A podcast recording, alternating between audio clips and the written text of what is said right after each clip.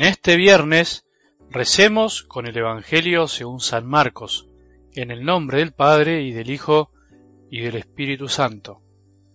Jesús fue a la región de Judea y al otro lado del Jordán. Se reunió nuevamente la multitud alrededor de él y como de costumbre les estuvo enseñando una vez más. Se acercaron algunos fariseos y para ponerlo a prueba le plantearon esta cuestión. ¿Es lícito al hombre divorciarse de su mujer? Él les respondió, ¿qué es lo que Moisés les ha ordenado? Ellos dijeron, Moisés permitió redactar una declaración de divorcio y separarse de ella. Entonces Jesús les respondió, Si Moisés les dio esta prescripción fue debido a la dureza del corazón de ustedes, pero desde el principio de la creación Dios los hizo varón y mujer. Por eso el hombre dejará a su padre y a su madre, y los dos no serán sino una sola carne. De manera que ya no son dos, sino una sola carne. Que el hombre no separe lo que Dios ha unido. Cuando regresaron a la casa, los discípulos le volvieron a preguntar sobre esto. Él les dijo, el que se divorcia de su mujer y se casa con otra, comete adulterio contra aquella, y si una mujer se divorcia de su marido y se casa con otro, también comete adulterio. Palabra del Señor.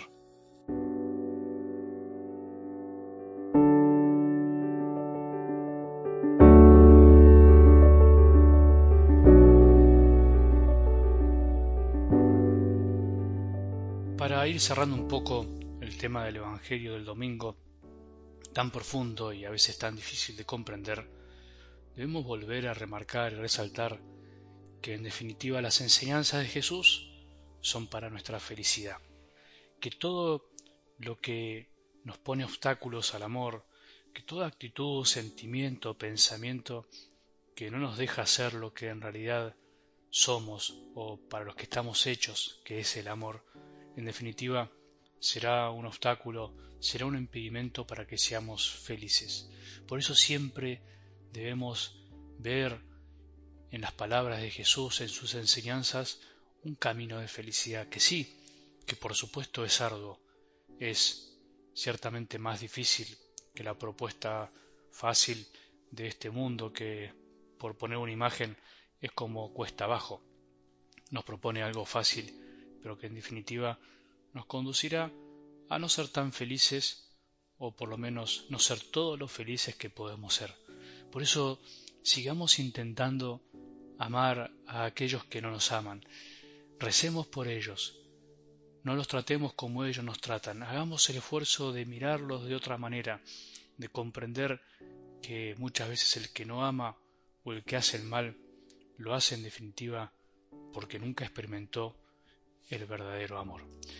Y terminando la semana, podemos volver a refrescar el deseo de escuchar a Jesús que nos habla día a día. Acordémonos que el Evangelio de cada día es también un empujón para que aprendamos a escuchar a nuestro buen Dios en todas las cosas, en todas las situaciones, en todas las personas. Dios no vive y habla solamente en un lugar, en su palabra escrita, aunque por supuesto es su forma de hablar más especial, sino que Él habla en todas las circunstancias, en todos los momentos, para aquellos que están atentos. Y hoy estamos frente a uno de esos evangelios que parece más fácil esquivarlos que comentarlos. Es verdad, cuesta. Cuesta porque todos sabemos que cada vez hay más familias desunidas o familias que no han podido prosperar como lo deseaban o familias que sufren diferentes situaciones de falta de amor. Cuesta también porque el mundo o incluso también dentro de la iglesia se nos bombardea con planteos que quieren socavar y destruir el ideal de familia que viene desde los orígenes del mundo, desde la creación, y que Jesús vino a restaurar. Cuesta, es verdad, pero tenemos que hablar, como siempre digo, con amor del amor. Eso creo que es lo importante. Si se habla con amor del amor, como habló Jesús, por más que haya personas que estén sufriendo situaciones difíciles, incluso vos mismo que estás escuchando, vos misma, en nuestras familias, por ejemplo, también, no debería haber posibilidad para el enojo o por lo menos si hay enojo, pero hay apertura del corazón, debemos darnos cuenta que las palabras de Dios, como dije anteriormente, son para nuestra felicidad. Se me ocurre que para graficar algo de lo que plantea el Evangelio de hoy, puedo contarte algo que me pasó una vez y me quedó grabado para siempre.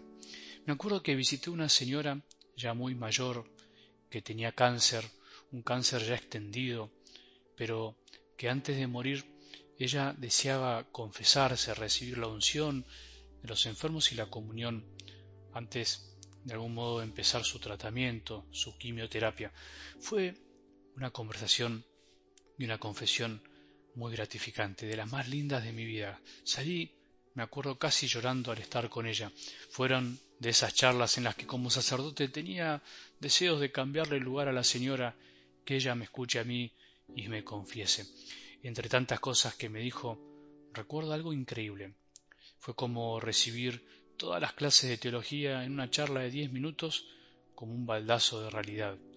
Dolida por su enfermedad, por su cáncer, pero llena de confianza, me dijo Yo entiendo por qué me pasa todo esto. No le echo la culpa a Dios, pero sé que Dios lo permite para algo. Yo toda mi vida hice lo que quise, lo que se me antojó, nunca hice la voluntad de Dios. Fui muy mandona, como se dice, muy autoritaria como, con mis hijos y los torturé pretendiendo que siempre hagan lo que yo quería. Yo era la que decidía todo y no me importaba lo que querían los otros. Ahora me doy cuenta que Dios me dice vení, vení para acá, ahora vas a hacer lo que yo te pido. Me di cuenta que en realidad venimos a este mundo a hacer la voluntad de Dios. Me di cuenta que yo nunca había cumplido su voluntad y que ahora tenía la oportunidad, tengo la oportunidad.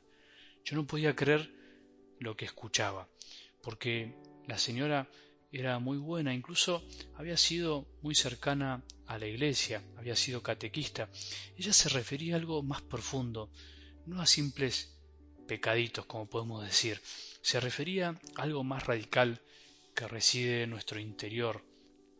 Dios quiere enseñarnos a amar y a obedecerle, y nosotros nos creemos que sabemos amar y no queremos obedecerle.